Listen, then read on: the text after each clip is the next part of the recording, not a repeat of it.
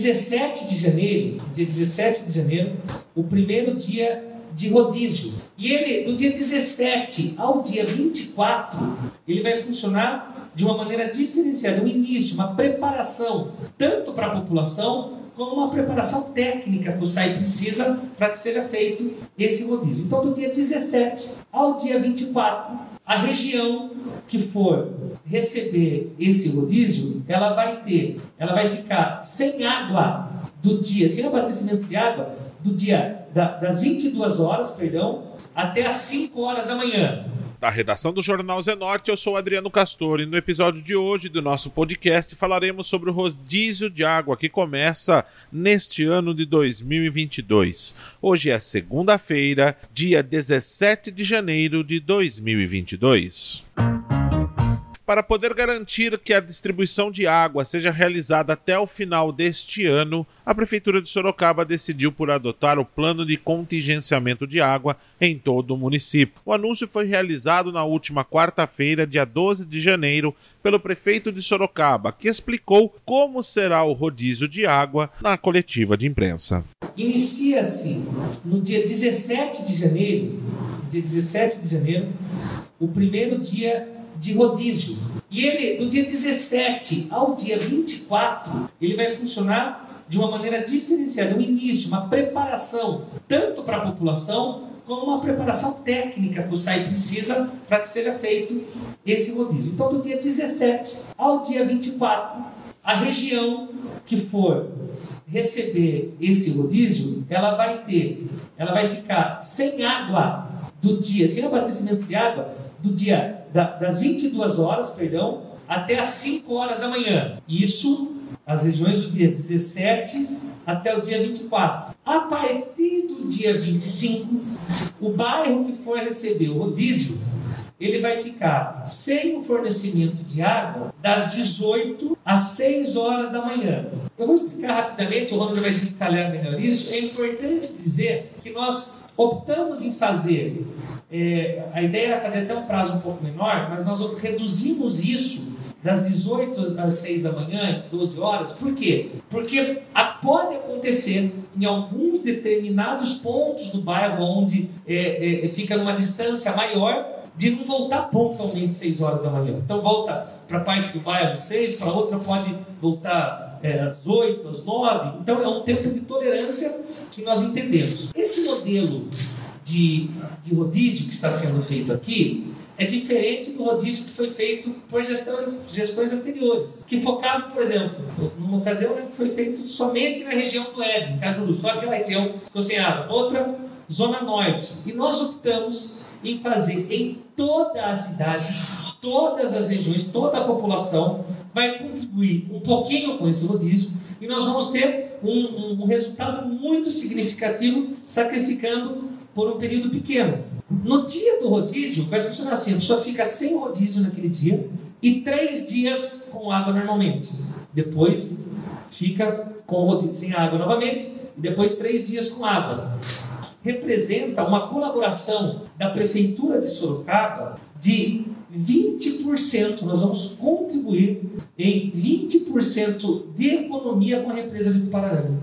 O ex-diretor-geral do SAI, Ronald Pereira da Silva, participou da live do jornal Zenorte na última quinta-feira, dia 13 de janeiro, e explicou que a cidade deve enfrentar dificuldades em alguns pontos da cidade, por questão da topografia da própria cidade, a água não deve retornar às casas no horário previsto. É, Sorocaba tem uma topografia diferenciada, né? tem bairros mais é, na, numa altitude maior, bairros mais baixos, onde os bairros são mais baixos, o retorno da água chega com maior facilidade, né? Isso naturalmente pela geografia de cada bairro. Os bairros que são mais altos demoram um pouco mais para voltar a água. Foi bem importante essa sua colocação e é importante que a população saiba que os bairros onde são mais altos na cidade, é, o retorno da água, a interrupção, é, Adriano, não é, não é muito diferenciada de um bairro para o outro, mas o retorno da água, sim, vai depender muito do consumo, é, a gente chama de nas pontas de rede, né? No, no final das linhas de distribuição, para saber se quanto tempo vai chegar a água naquele final de rede. Então, a gente vai depender muito do consumo até aquela localidade, né? Consumo no meio do caminho, vamos dizer assim. Então, depende disso a velocidade e o tempo de retorno da água. A nossa estimativa é voltar a água, por exemplo, no segunda rodada de rodízio, que vai a partir do dia 25, às 6 da manhã. Mas a gente não sabe se, com, com precisão, se às 6 da manhã a pessoa vai abrir a torneira e vai ter água, principalmente nos bairros mais altos. Provavelmente não. Então vai ter que esperar um pouco, talvez umas duas horas, para que a água retorne naquela residência. Lembrando de novamente, quem tem caixa d'água vai ter uma situação mais amena, mais tranquila, que vai ter uma reservação e não vai sentir com tanta é, rapidez essa, essa interrupção de água. Quais bairros mais altos podem ter problemas nesse racionamento? Por exemplo, uh, vai ter o primeiro momento né, desse racionamento das 22 às 5 horas. Pode ser que um, algum bairro, às 6 horas da manhã, não vai ligar sua torneira, não vai ter água por conta desse problema. Vocês já identificaram quais bairros que podem ser? O senhor pode falar quais são, diretor? Sim, a gente tem alguns bairros aqui, como por exemplo Central Park, como por exemplo é, Vila Aro, João Romão, Zacarias, Sabiá, né, toda, toda aquela região do, do, do, daquele, daquela área, né, da Raposo Tavares, também na, na região da Zona Norte, nos, nos finais das pontas de rede, né, é, é, é possível que exista um, um lapso de tempo entre o retorno da água e até efetiva é, saída da água na torneira, né? A gente vai, por isso que a gente está pedindo muito para a população colaborar em fazer economia de água, porque quanto mais economizar, mais rápido a água vai chegar nas torneiras. O ex-diretor-geral do SAI, Ronald Pereira da Silva, também explicou como será realizada a fiscalização do SAI para conter abusos e má utilização da água em nosso município. Lembrando que a multa para a pessoa que for flagrada desperdiçando água é de 20 unidades do município de Sorocaba, ou seja, a UFIR, que equivale mais ou menos 374 reais a 1.810 reais. Esse é o valor da multa. O SAI vai é, multar aqueles munícipes que ainda faz, fizerem o uso é, de água de forma desperdiciosa, né? Ou seja, lavar carro com mangueira, lavar rua com mangueira, calçada com mangueira, molhar o jardim com mangueira, encher piscina, não pode. Então, são os pontos que vão ser aplicados as multas, né? Claro que primeiro SAI vai notificar, né? Nós vamos ter seis equipes, seis veículos rodando a cidade de noite para fiscalizar o uso de água dos usuários. Vamos ter também um canal de WhatsApp só para denúncia de desperdício de água. Então é importante, é, eu tenho o número aqui do WhatsApp, importante as pessoas, também está no site do SAI, no site da prefeitura, é para que as pessoas denunciem quem estiver usando, é, desperdiçando água nesse momento tão crítico que nós estamos vivendo. Ronald, é, essa, essa multa virá anexada à conta do SAI ou ela virá ela virar unitária a pessoa e ser encaminhada à casa da pessoa. Como é que vai funcionar essa burocracia dessa multa? É anexada a conta de A, né? É claro que a pessoa vai ser notificada, primeiramente, vai ter 10 dias para ir pessoalmente numa das casas do cidadão e fazer um recurso dessa multa, né? Caso não faça isso, a multa vai ser aplicada de forma compulsória. Se a pessoa fizer um recurso e o SAI julgar procedente, a gente isenta de multa. Se o SAI julgar improcedente o recurso, né, e as suas alegações, o SAI vai aplicar a multa. É, inicialmente, a multa é de R$ 374,80, que equivale a 20 vezes o valor da tarifa mínima de água. Né? Então, no caso de uma residência, esse valor dobra, vai para quase 750 reais. A gente não pretende ficar aplicando multas, mas sabe também que pode ser educativo e as pessoas é, colaborar de uma forma mais rigorosa, né? É isso que a gente pede é, é, para as pessoas. A nossa ideia não é aplicar multa, mas é, é usar a multa como instrumento educativo e de consciência para toda a população.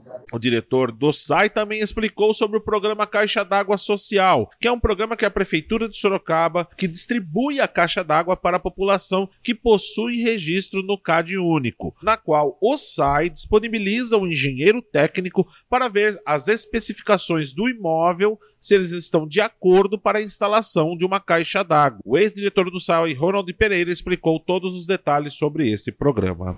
Importante dizer também que o site tem um programa de caixa d'água social, onde a gente distribui gratuitamente para as pessoas mais carentes, caixa d'água gra gratuita com o kit de instalação também. Então, é importante que as pessoas procurem é, o SAI numa das nossas casas do cidadão para que possam fazer aquisição desse bem tão precioso, né? Principalmente no momento desse, que é a caixa d'água. Como que o munícipe dá para fazer, então? Ele vai até a casa do cidadão, ele precisa levar algum documento, alguma coisa, alguma documentação, para quem não tenha, no caso, nesse caso agora vai ser bastante procurado. Como é que o munícipe pode fazer? Sim, ele deve ir até a casa do cidadão e deve estar integrado e, e matriculado, né? Inscrito no CAD Único, né? Que é um, um programa importante para as pessoas de baixa renda. Né? Então, ele tem que ser declarado como baixa renda através do CAD único e levar seus documentos pessoais. Simples assim. É, vai no SAI, o SAI vai programar uma visita técnica na residência dessa pessoa para verificar se existe estrutura física na residência, né, a nível de construção, para colocação de uma caixa d'água, porque a gente não pode também colocar essa pessoa em risco, né, de desabar a caixa d'água e causar um acidente. Então, vai um engenheiro do SAI na residência e depois essa pessoa estando aprovada a colocação da caixa d'água, a gente, essa pessoa participa de um sorteio para ordem de distribuição da caixa d'água. Nós fazemos isso mensalmente, né? É, ano passado foi distribuído mais de 300 caixas e a gente imagina que esse ano, sim, a procura vai ser maior, principalmente em função dessa interrupção que a gente precisava, vai precisar fazer no sistema de abastecimento de água. O engenheiro do SAI vai até a casa. Eu acredito que isso é importante também para a pessoa que está comprando a caixa d'água e não colocar a caixa d'água também, assim, a torta e a direito na sua casa. O que, que é importante para essa pessoa que está fazendo a compra de uma, de uma caixa d'água agora? O que, que ela deveria fazer? Não, não colocar assim a torto e direito na casa. Chamar um engenheiro para dar uma olhada, para também não ocasionar um acidente, né? Exatamente, é. Toda obra né, tem que ser vistoriada por um engenheiro para que é, seja feita da forma segura, né?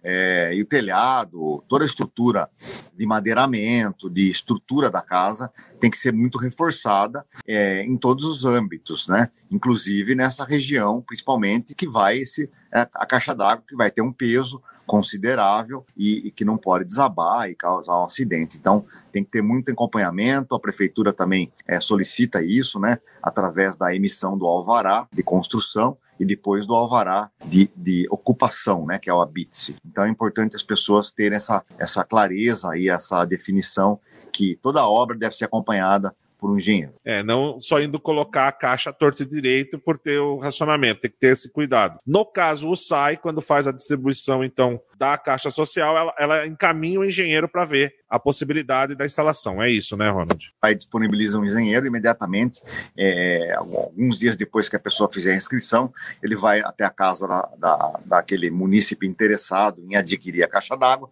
e faz essa inspeção, verificando se é possível a instalação da caixa d'água é, suspensa. Esse foi mais um podcast do Jornal Zenorte, trazendo para você as últimas notícias de Sorocaba e região região. E nós voltamos amanhã com muito mais notícias, porque se tá ao vivo, impresso ou online, tá no Zenorte.